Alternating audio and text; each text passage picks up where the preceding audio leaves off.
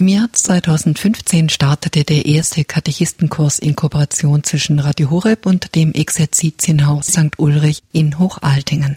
Ziel ist die Befähigung zur gelebten Jüngerschaft. Über zweieinhalb Jahre fundierte theologische Ausbildung, mit der das theoretisch erworbene Wissen auch in die Praxis umzusetzen ist. Vermittelt werden die Inhalte zum einen über Radio Horeb am Mittwochabend und zum anderen über Präsenzveranstaltungen in Hochaltingen. Es sind in Abständen vier Tage von Donnerstag bis Sonntag, an denen die Kursteilnehmerinnen und Teilnehmer sich in Hochaltingen treffen. Da kommt auch die persönliche Begegnung nicht zu kurz und wie wichtig diese ist, das hören Sie heute auch in dieser Sendung. Ich bin Britt Bergen und heute schaue ich mit Ihnen gemeinsam auf die ersten drei Katechistenkurse und das, was aus ihnen hervorgegangen ist. Das sind durchaus beeindruckende Projekte dabei, aber auch Zeugnisse von persönlicher Veränderung und Wachstum. Und es entstehen auch neue Kooperationen.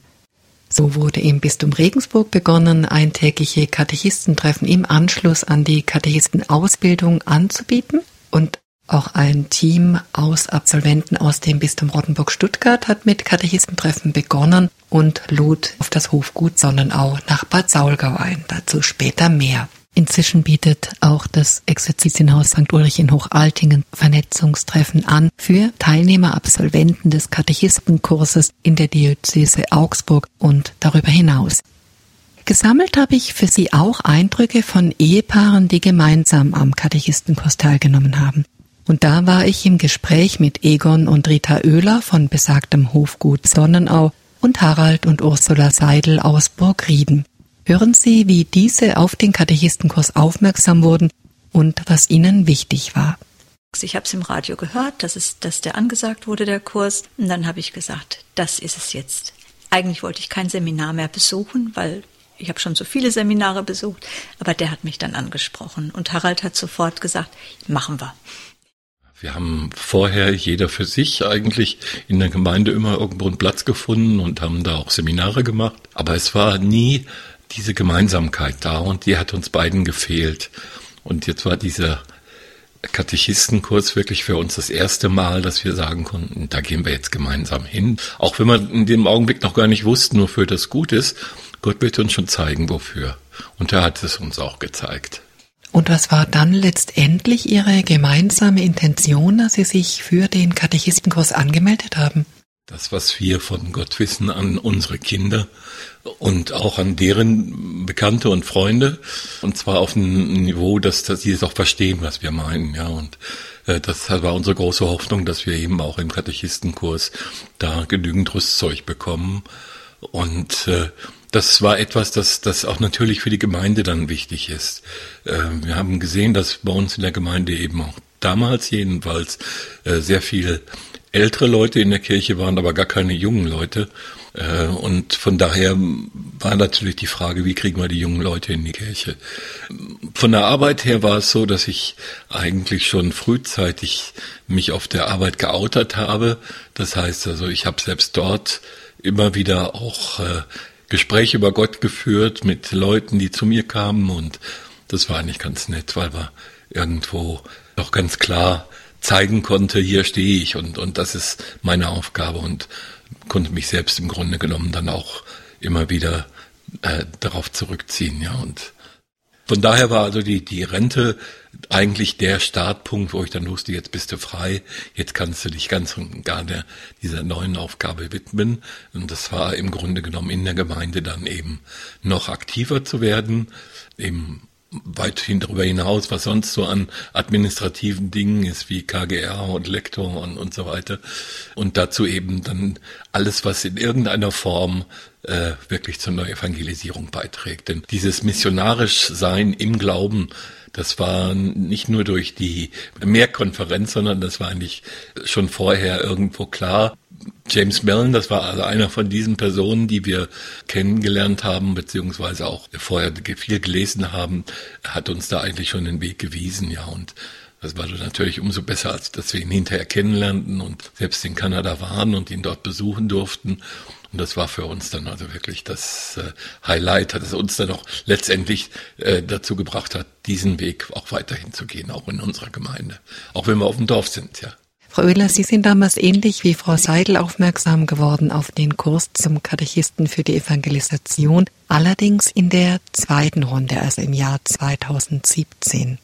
Ja, ich habe es auch im Radio gehört, als der Pater Buob das angesagt hat und ganz toll eingeladen hat dazu. Ich stand in der Küche und kochte und er hat gesagt, und genau Sie, wenn Sie in der Küche stehen und kochen, dann sind Sie gemeint. ja, das war dann schon ein, ein guter Wink oder ein starker Wink, ja.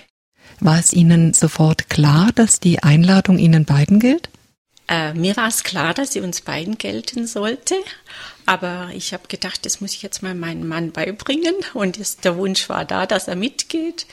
Und ja, ich weiß auch, dass er mich gerne begleitet und mich weite Strecken nicht immer gerne alleine fahren lässt. Und ich glaube, das war so der Hauptgrund, warum er dann einfach auch mitging. Und ja, im Nachhinein sagen wir, es war mehr als wertvoll für uns, auch für unsere Ehe ganz wertvoll.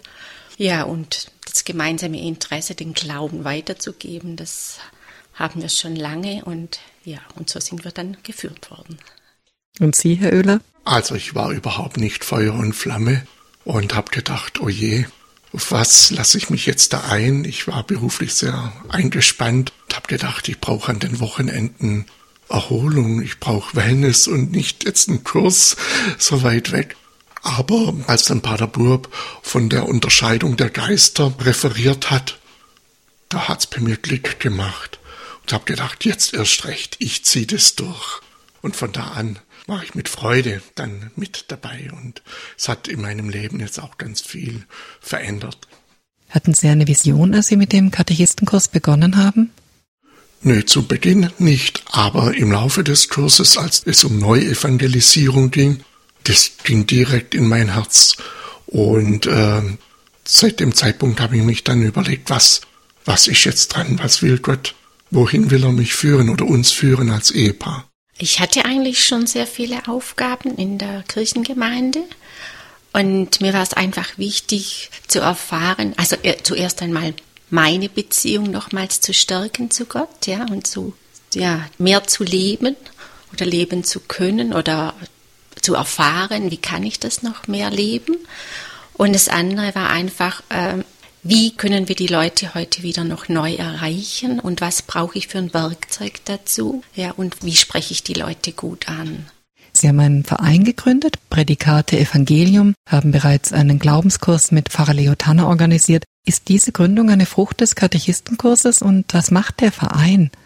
Ganz klar, ohne den Katechistenkurs gäbe es jetzt diesen Verein nicht. Wir sind durch den Katechistenkurs, aber auch durch den Kurs mit dem Leo Tanner unlängst der neue Anfangen einfach sprachfähiger geworden, um über den Glauben zu reden mit den Mitmenschen, mit den Kollegen auf der Straße oder wie auch immer. Man ist einfach sicher dann in, in der Sache. Das hat wesentlich dazu beigetragen. Wie groß ist der Verein, zu dem ja auch einige Absolventinnen und Absolventen des Katechistenkurses gehören? Wir haben im Moment 20 Mitglieder und nehmen natürlich gerne weitere mit dazu auf. Was macht der Verein konkret? Wir hatten eine sehr schöne Homepage gestaltet, die äh, zweimal wöchentlich aktualisiert wird. So zum Beispiel die Rubrik auf ein Wort. Das sind äh, Übersetzungen des Evangeliums in die heutige Zeit, dann auch Betrachtungen oder die Rubrik Komm und Sie, das sind Gottesdienste, die gestreamt worden sind, Videovorträge, unter anderem auch von Bischof Stefan Oster, der uns die Erlaubnis dazu gegeben hat, seine Vorträge mit zu veröffentlichen, oder auch äh, Pfarrer Leo Tanner. Dann äh, haben wir einen Veranstaltungsblock, wo auf interessante katholische Veranstaltungen hingewiesen werden. Dann das Schatzkästchen, wer glaubt, wird selig, Gebete und Texte. Dann die Tageslesungen sind immer mit drauf und Podcast-Predigten von unserem Monsignor Heinrich Maria Burkhardt. Das Engagement geht ja weit über die Internetseite von Prädikate Evangelium hinaus. Was findet sonst noch statt? Wir überlegen einfach Projekte, die jetzt gut sind für die Menschen. Und da haben wir begonnen mit einem Glaubensseminar jetzt, das schon zu Ende ist. Und aus dem resultieren jetzt auch zwei äh, Abende Bibel teilen oder Glauben leben, ja, wo wir dann immer zweiwöchentlich machen. Und ja, und jetzt sind wir noch dabei, eine Kapelle zu bauen in unserer, auf unserer Hofstelle. Und da schauen wir, wenn sie schnell fertig wird oder wie rasch sie fertig wird. Und dann haben wir eigentlich vor, auch mit Familien was auf unserem Hof zu machen.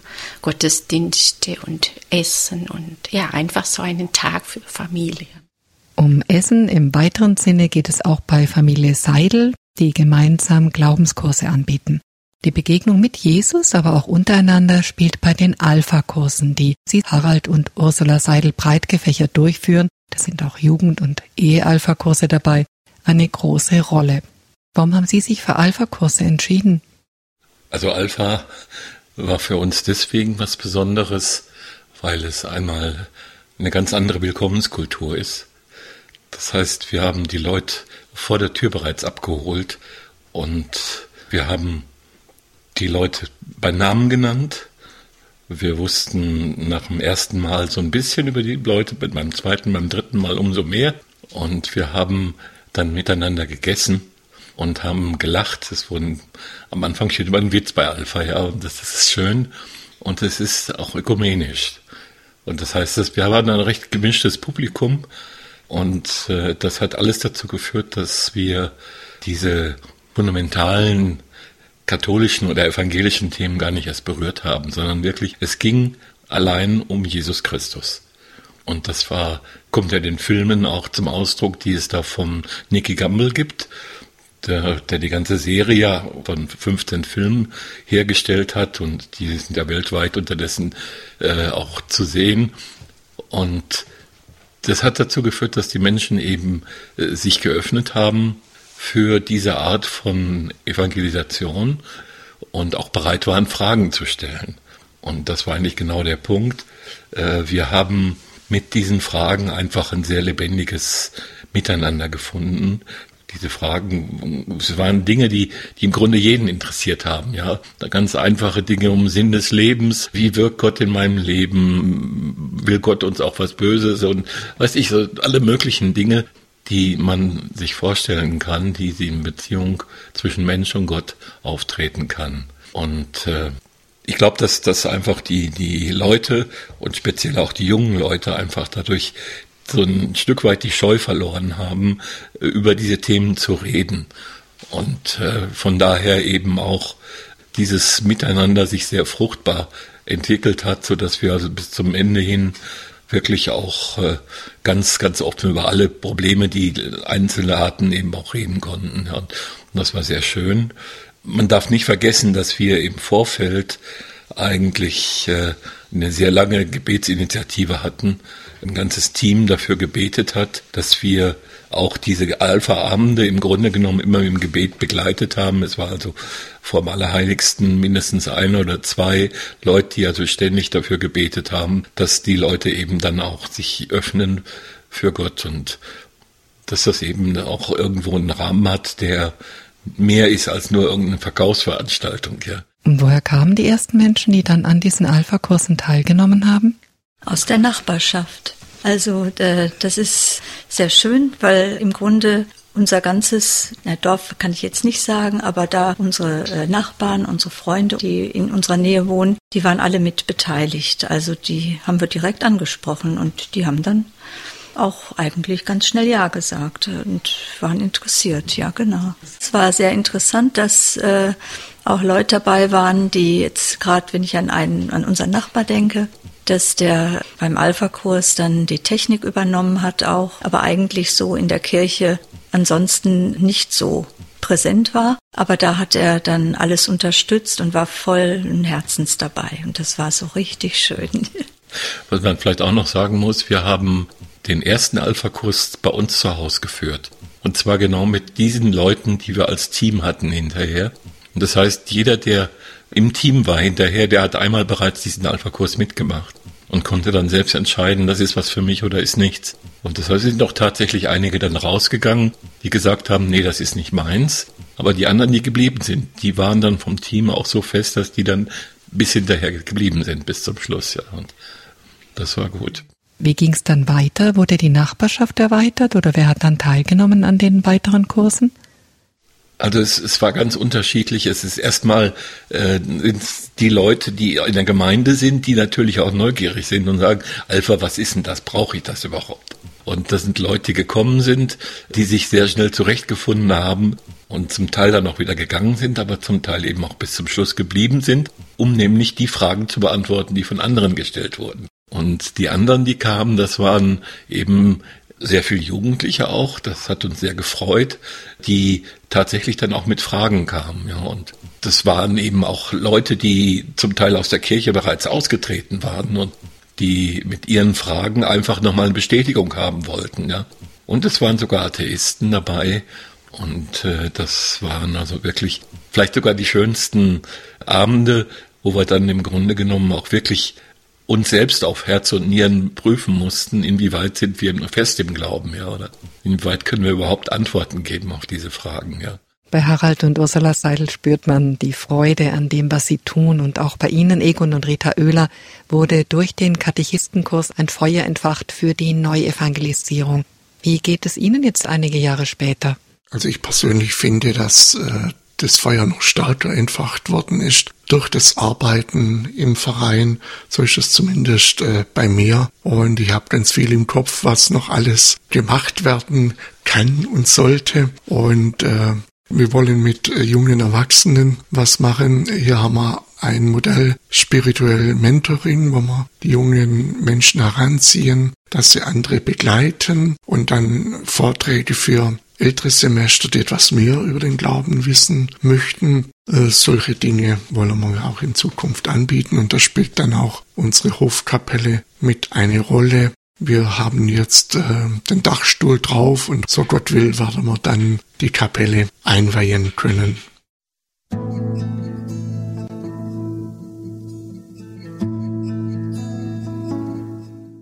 Bei Radio Horeb schauen wir zurück.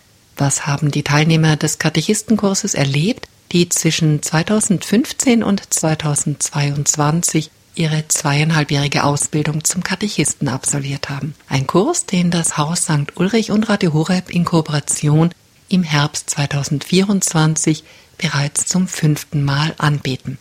Heute hören Sie Absolventinnen und Absolventen des Kurses, bisher zwei Ehepaare, die an den ersten beiden Katechistenkursen teilgenommen haben, also zwischen 2015 und 2020. Die Kontaktdaten von Egon und Rita Oehler, falls Sie sich für den Verein Prädikate Evangelium interessieren, sowie von Harald und Ursula Seidel und dem Alpha-Kurs sind beim Hörerservice und unter Details im Programmfeld hinterlegt. Jetzt geht es weiter mit den Katechisten. 2019 begann der dritte Katechistenkurs und dieser, ja, der musste leider etwas anders organisiert werden. Joanna Grausam war Teilnehmerin und erzählt beim Katechistentag in Friedberg, wo wir die Pause im Freien auf dem Hofgut Sonnenau genutzt haben, wie sie diese Zeit erlebt hat. Ja, also wir hatten natürlich alle gar nicht damit äh, gerechnet. Der Kurs ähm, hatte gestartet Ende 2019 und nahm dann 2020 plangemäß eigentlich an Fahrt auf und dann kam eben diese Pandemie und interessant ähm, aus meiner und auch meiner Kollegenerfahrung ist dabei vor allem gewesen, dass wir leibhaftig erfahren konnten, was es bedeutet, den Heiligen Geist äh, zu Rate zu ziehen und ihn auch wirken zu lassen in dieser Zeit, wo so vieles unmöglich schien und auch unmöglich war. Ähm, wir hatten eigentlich inspiriert von dem unfassbar innovativen Team in Hochaltingen, es sind ja jetzt nicht die jüngsten Organisatoren dort, aber ihre Gabe, sich auf ganz neue Umstände gemäß dem Charisma des Gründers der Pallotina, Vinzenz Palotti, genau der Dinge anzunehmen, die gerade in der Kirche unbetreut sind, hat uns eben erfahren lassen, dass innerhalb kürzester Zeit eine Technik dort aus dem Boden gestampft wurde, die uns ermöglicht hat, weiterhin zusammenzukommen, wenn auch virtuell. Das war für uns mehr oder weniger alle ungewohnt, je nachdem, was wir für Berufe dort in der Zeit ausgeübt haben. Aber es war doch eine ganz große Gemeinschaft, die dann dort zusammenkam auf virtuelle Art und Weise. Allein schon deswegen, weil wir eben nicht auf uns vom dritten Katechistenkurs beschränkt waren, sondern eben die beiden vom ersten und zweiten Katechistenkurs wir haben uns sozusagen kennengelernt, ohne dass wir einander je vorgestellt worden wären. Und das war mal ein, eine Grunderfahrung in dieser Zeit, die ganz anders war als in anderen Zusammenhängen. Sammle ich ja so ein bisschen die Früchte aus den Katechistenkursen, habt auch schon einiges aus dem ersten und dem zweiten zusammengetragen. Was würden Sie sagen, ist eine Frucht des Katechistenkurses? Ich würde sagen, die Hauptfrucht, sofern man das jetzt überhaupt ähm, von sich selbst und denen, die das mit mir zusammen absolviert haben, äh, sagen kann, aber doch eine Erfahrung ist geworden, dass er mich stark verändert hat. Also es ist vor allen Dingen ein Kurs der eigenen Glaubenserneuerung zunächst. Und es wurde auch ins Zentrum gestellt. Auf eine Art und Weise, die ich persönlich als unheimlich frei erlebt habe und die mich ja angespornt hat, ermutigt hat, mir Kraft gegeben hat, mich auch mit Freude hat die Angebote annehmen lassen, die dort gemacht wurden. Ich habe vor allen Dingen äh, das sakramentale Leben neu entdeckt, viel tiefer auch verstanden, weiß jetzt auch biografisch in der Rückschau noch mehr über den unschätzbaren Wert dieser Heilsmittel der Kirche und fühle mich schon aufgrund dieser eigenen Erfahrung herausgerufen, diesen Schatz auch weiterzugeben. Jetzt stehen wir ja hier gerade im Hofgut Sonnenau in der Kapelle, die sich noch im Bau befindet und mit Rita und Egon Oehler habe ich auch bereits gesprochen. Eine Frucht dieses Katechistenkurses ist ja auch der Grund, warum wir heute hier sind. Das ist der Katechistentag. Wie ist der zustande gekommen? Was war der Gedanke oder was war der Impuls? Das ist wieder so ungefähr dieselbe Melodie, wie ich eben schon äh, gesagt habe. Und zwar kam letztes Jahr ungefähr um diese Zeit eine E-Mail aus Hochaltingen, in der Stichwort Vernetzung im Anhang sich alle äh, E-Mail-Adressen und Adressen und Namen ähm, von Katechisten befanden, die aus derselben Diözese stammten. Es war allerdings im deutschsprachigen Raum, diese Liste betraf also alle Katechisten, die dort im Haus Hochaltingen ausgebildet worden waren. Und ich hatte diese E-Mail bekommen zu Beginn meiner Sommerferien und hatte sofort entweder es so rausgelesen oder so aufgefasst, dass ich ähm, jetzt den Auftrag habe, am besten sofort eine Mail zu schreiben, um uns zu vernetzen. Ich habe gedacht, ja gut, ich habe jetzt gerade richtig Zeit. Ich habe mich noch gar nicht sortiert, was will ich mit den Ferien eigentlich. Das ist jetzt mal klar, das mache ich jetzt sofort. Ich habe es wirklich sofort gemacht. Und dann war das Echo echt groß. Also sogar aus Österreich kamen Zuschriften von Leuten, die ganz froh waren, dass sie mal wieder was hörten und die auch Interesse bekundet haben, eventuell auch mal dazu zu stoßen. Und es hat sich dann so schön ergeben, dass durch die einzelnen Rückmeldungen und guten Ideen der verschiedenen Katechisten auch gleich eine Idee geboren wurde und unter dem Eindruck der Pandemie auch mit einem gewissen Zeitdruck dahinter, lass es uns lieber schnell machen, bevor wieder irgendwelche Einschränkungen eventuell kommen, sodass wir uns dann tatsächlich bereits, ich glaube, im Oktober verabredet hätten. Äh, da ist dann noch was verschoben worden. Auf jeden Fall war es dann im November schon soweit. Und es war so eine Freude und wir konnten dann auch einen Priester gewinnen für den Tag, der uns da begleitet hat, dass wir beschlossen haben auf diesem ersten Treffen, das hat Zukunft und wir machen da weiter. Und heute ist das zweite oder das wie viele Treffen haben wir jetzt? Heute haben wir jetzt das dritte Treffen. Also wir hatten damals so in etwa ins Auge gefasst alle vier Monate. Da sind wir jetzt auch glücklicherweise bei geblieben. Hatten jedes Mal das Geschenk eines Priesters, der uns durch den Tag geführt hat im Sinne von auch einen Impuls zu geben, was uns durch den Kurs in Hochaltingen angelegten Sinne auch weiterbringt. Sodass wir dann immer so eine Mischung eigentlich haben zwischen einerseits eine geistliche Auszeit, sodass man das auch als Einkehrtag bezeichnen könnte, einerseits und andererseits eben auch ein persönlicher Austausch. Der steht jetzt gleich bei Kaffee und Kuchen noch bevor. Und was da so zu hören ist bei einem Katechistentag, davon jetzt ein Auszug. Referent des Tages war Monsignore Thomas Schmidt aus Regensburg. Für heute heißt es heilige Orte, heilige Zeiten, geistliches Leben gestalten im persönlichen Alltag und im häuslichen Umfeld. Also ich rede jetzt nicht davon, äh, wie ein Kirchenraum gestaltet werden muss, das ist ein ganz anderes Thema. Ich möchte bewusst den Akzent so auf Hauskirche, auf all das, was eben auch ein Katechist verstärkt tun kann und tun soll, missionierend, evangelisierend, äh, welchen Akzent man da auch immer geben möchte. Heilige Orte und heilige Zeiten. Und mit diesem Thema gehe ich in meine priesterliche Geschichte hinein.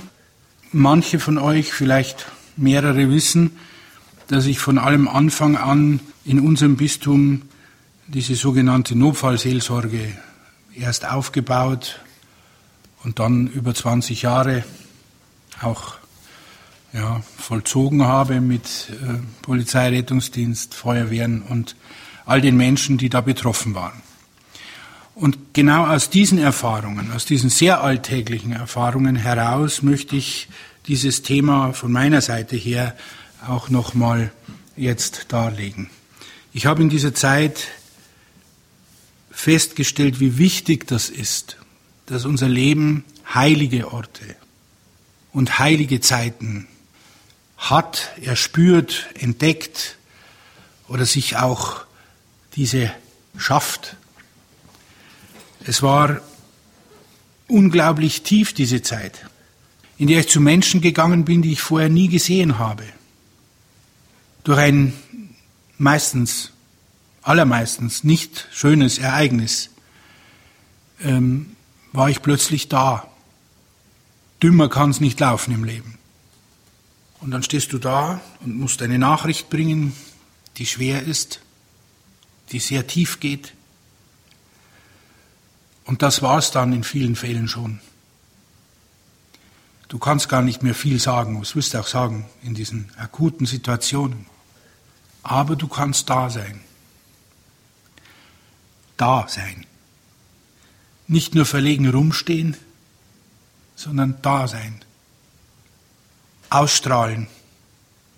Atmosphäre schaffen, sage ich so weltlich. Den Himmel herabbitten in diese Situation. Ein Beispiel. Ich wurde gerufen, häuslicher Tod. Ja, denkt man sich, ja, ist eher die normale Situation. Der Mann, etwa mit 75 Jahren, kam von einem Arztbesuch zurück. Alles ist gut, sagt der Arzt. Alles ist gut. Dann trinkt man jetzt einen Kaffee. Setzt sich noch hin, weil er sich noch umziehen möchte, fällt um, ist tot plötzlich, urplötzlich, in einer Situation, in der man alles andere erwartet hätte, ist Tod und mit dem Tod Chaos. Unverständliches, undurchschaubares Chaos. Ich bin hingefahren und oft haben mich dann andere gefragt, ja, was sagst du denn dann da? Oft habe ich gesagt, nicht viel. Ich bin hingegangen. Ich hätte gar nichts sagen können, weil die Aufregung das Hin- und Herlaufen, die Unruhe. Das Haus war voll vom völligen Durcheinander. Ich habe mich hingesetzt und habe Rosenkranz gebetet. Erst leise. Und als ich gemerkt habe, es ändert sich irgendwie die Situation, wird da ein bisschen offener, habe ich immer lauter gebetet. Und im Beten des Rosenkranzes war am Ziel das Haus still. Es war ruhig. Also durch das Bitten, ich sage es mal ein bisschen provozierend, durch das Einschleichen des Himmels in so eine völlig verwirrte Situation, sind wir an einen Punkt gekommen, an dem wir dann anfangen konnten, überhaupt mal zu greifen, was da los ist, wo man überhaupt zueinander kommen konnte. Anders als in einem Gruß, schnell am Anfang wo man versuchen konnte, sich im Herzen zu berühren. Die einen etwas gebend von Leid und die anderen etwas übernehmend und mittragend an Leid.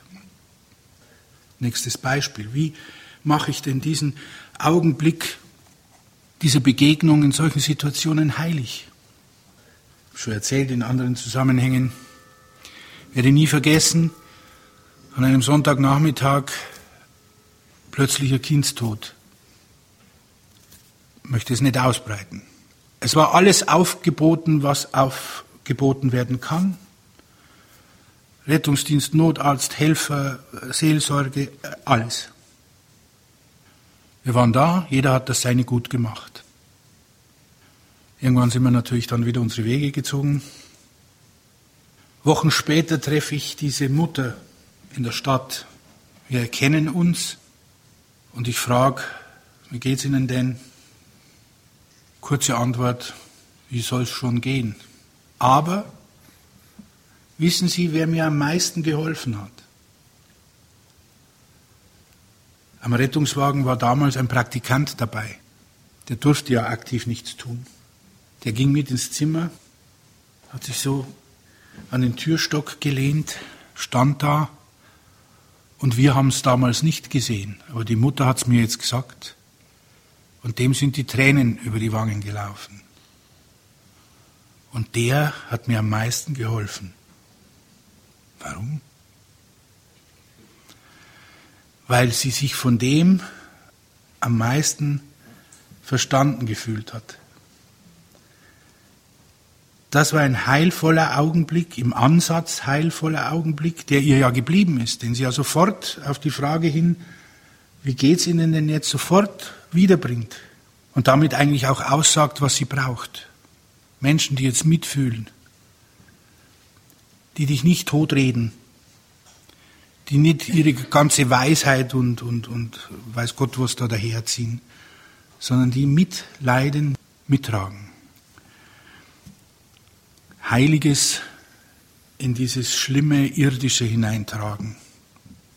Ob es immer gleich auf den ersten Blick als Heiliges zu entlarven ist, zu erkennen ist, das lassen wir mal dahingestellt. Manches ist auch nur Hilflosigkeit. Viele äh, Zeichen an den Straßen. Dort liegt der Teddybär, dort irgendwie ein ausgeschnittener Stern, dort, dort fünf, 25 Kerzen, dort irgendwas das ist Hilflosigkeit. Die, die, das sind Zeichen, das sind Einladungen, sagt uns doch, wie wir damit umgehen sollen. Einladungen an uns, sagt uns, helft uns doch, wie wir damit umgehen sollen. Es ist viel einfacher zu sagen, na ja, ich sehe da jetzt was liegen, da ist was passiert, ich bete, ja klar, ja, ja. Es ist viel einfacher zu sagen, ich bete jetzt, als mir wirklich mal am Abend bei einer Besinnung oder so mal Gedanken zu machen, was kann ich denn eigentlich selber Menschen sagen, die Heilung, Heil, Nähe Gottes, ein Rückkehren zu Gott, ein Umkehren brauchen, sich danach sehnen, die es aber vielleicht gar nicht wissen, die nur spüren, sie brauchen viel mehr, brauchen wesentlich tiefere Erfüllung, wie sie bisher überhaupt hatten mich dann daraus zu fragen, ja, wie ist es denn eigentlich bei mir?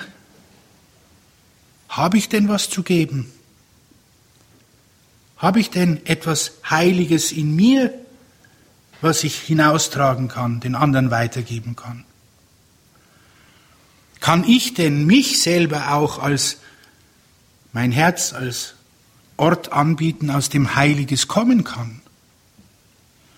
Wisst ihr, ich denke mir manchmal, wir sind ganz gut drauf, geschult, eingestellt, im katholischen Jargon alles zu begründen und alles zu sagen.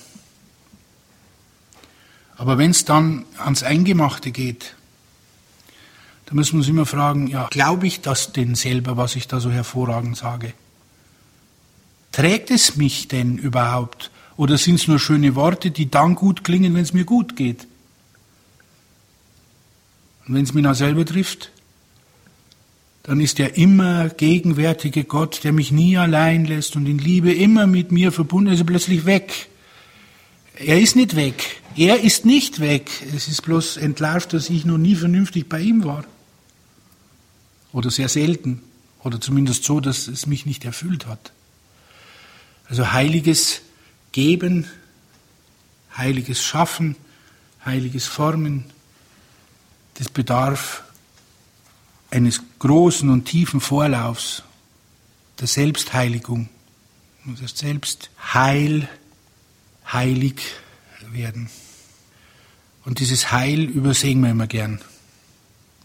Aufs Heilig, strahlend, Heiligenschein, Krönchen, alles nett. Aber das Heilwerden, Umkehren, Büßen, beichten, sich selber anderes gut machen, das geht schon ein bisschen schwerer. Aber es ist, es ist nötig, bevor wir dann über Heiligkeit reden, über unser Heil zu reden, unser Heilsein. Ich habe gesagt, ähm, wir müssen selber spüren, wo Heiliges ist und wo wir Heiliges geben können, um überhaupt darüber nachzudenken, was sind heilige Orte und Zeiten, die wir jetzt dann auch als Katechisten vielleicht auch anregen, unterstützen und anbieten wollen. Ein letztes aus meiner priesterlichen Geschichte dieser Art. Am heiligsten war mir jene Zeit, in der mich verwaiste Eltern gefragt haben, ob ich sie in einer Selbsthilfegruppe begleite. Diese Begleitung der Gruppe war zuerst für mich zutiefst heilsam, denn das war eine hochempfindliche Gruppe von 15 Leuten. Und denen konntest du nichts, aber gar nichts vormachen. Und jedes Wort, das du so locker, frei, tief katholisch rausgeredet hast, haben die sofort gepackt und gesagt, wie jetzt? Meinen Sie das ernst? Und wenn, was dann? Und haben dich zerpflückt bis zum geht nicht mehr. Und das war gut so. Für mich heilsam. War schon vor vielen Jahren, war noch nicht so ganz lang Priester.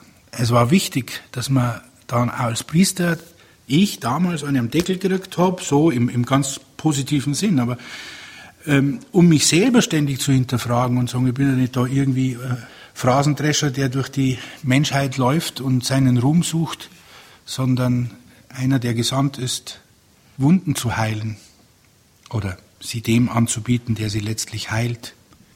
Also diese Gruppe durfte ich begleiten und zuerst war es für mich heilsam. Für die war es am Anfang sehr schwierig. Für die war am Anfang Gott ganz schwierig. Reden von heilig ganz schwierig. Reden von heilen ganz schwierig, denn sie waren der Meinung, diese Wunden, die sie haben, kann niemand heilen. Niemand. Es versteht sie niemand, war immer der, schön, gut gemeint, aber äh, mich versteht niemand. Und ja, das mit dem lieben Gott, äh, wenn er schon so gut meint, dann hätte er es ja da lassen können, auch, wir waren ja auch gut. Sie, ihr kennt ja diese ganzen Redereien. So, dann habe ich mich wirklich lang und den Kopf zerbrochen, wie, wie bringe ich diese Menschen denn doch zu Gott? Dann gab es in unserer Pfarrei damals so eine freistehende Flurkapelle, wirklich ganz allein am Rand von einem Weiler. Da war nichts, außer einmal im Jahr so, so eine Messe und einmal so eine Leonhardi-Ritt-Andacht. Und ich habe mir gedacht, ich bin jetzt so frech und lade die Leute ein, dass wir diese Kapelle zur Heimat ihrer Kinder machen. Und die haben tatsächlich Ja gesagt.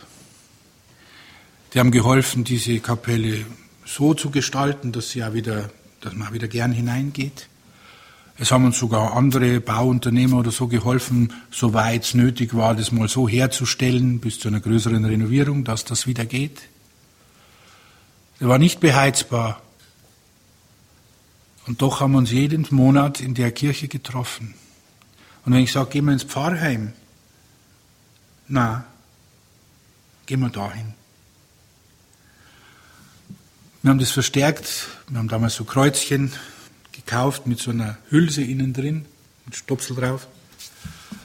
Und ich habe die Namen der verstorbenen Kinder da einschließen lassen und habe ihnen erlaubt, in, in dieser Kirche diese Kreuze auch zu platzieren.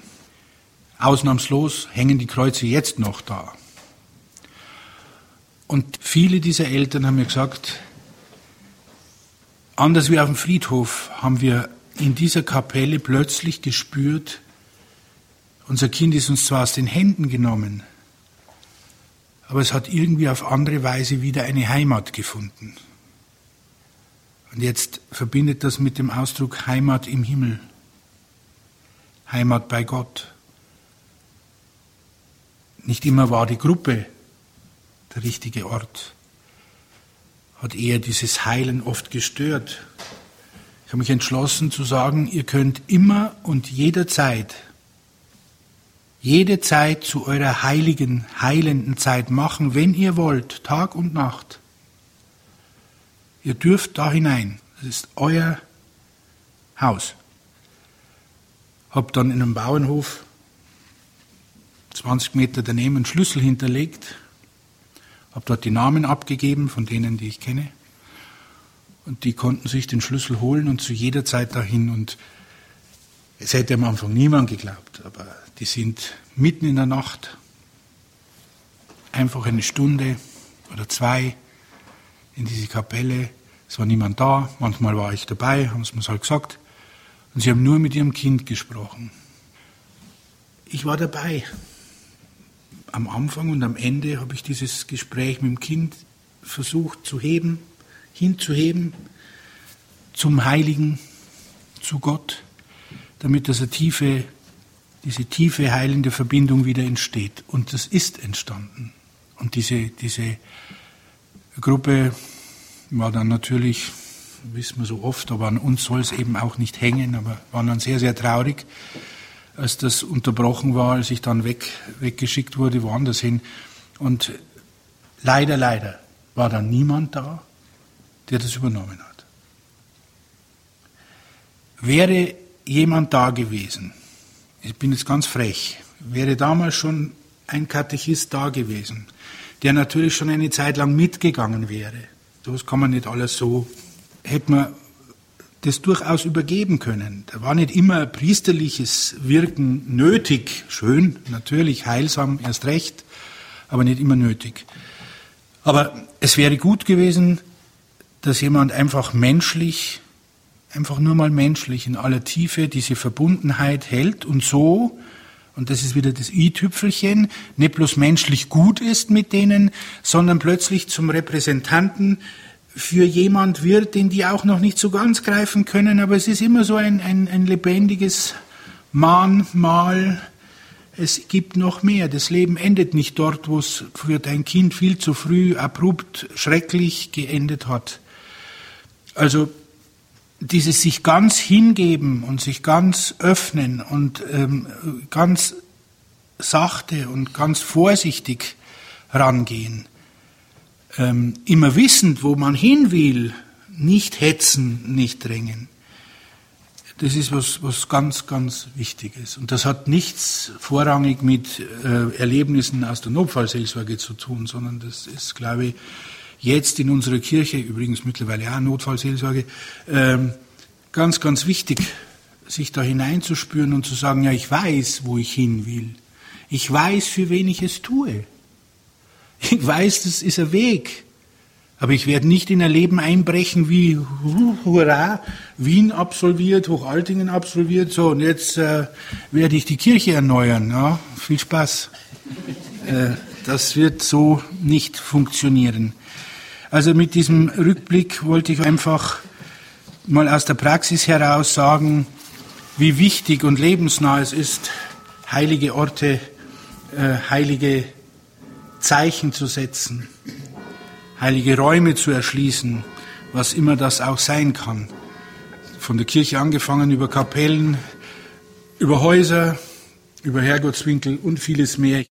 Monsignore Thomas Schmidt mit ganz konkreten Erfahrungen, wie wir heilige Orte und Zeiten schaffen können. Zu hören waren seine Ausführungen bei Katechistentagen, die in Regensburg und von Absolventen des Katechistenkurses im Bistum Rottenburg-Stuttgart angeboten werden. Seit Oktober 2023 gibt es auch vom Exerzitienhaus St. Ulrich in Hochaltingen sogenannte Vernetzungstreffen für alle, die an einem Katechistenkurs teilgenommen haben. Und jetzt noch einige Rückmeldungen zum Katechistentag und ob die Erwartungen als Anschlussveranstaltung zum absolvierten Katechistenkurs erfüllt wurden.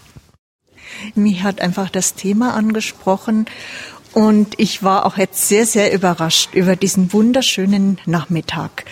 Es war eingebunden in verschiedene Gebetszeiten. Wir haben miteinander den Kreuzweg gebetet am Anfang. Erst war so ein Ankommenrunde und dann äh, war der Vortrag Und äh, wir haben dann anschließend noch eine Zeit der Anbetung gehabt mit Abschluss der Heiligen Messe.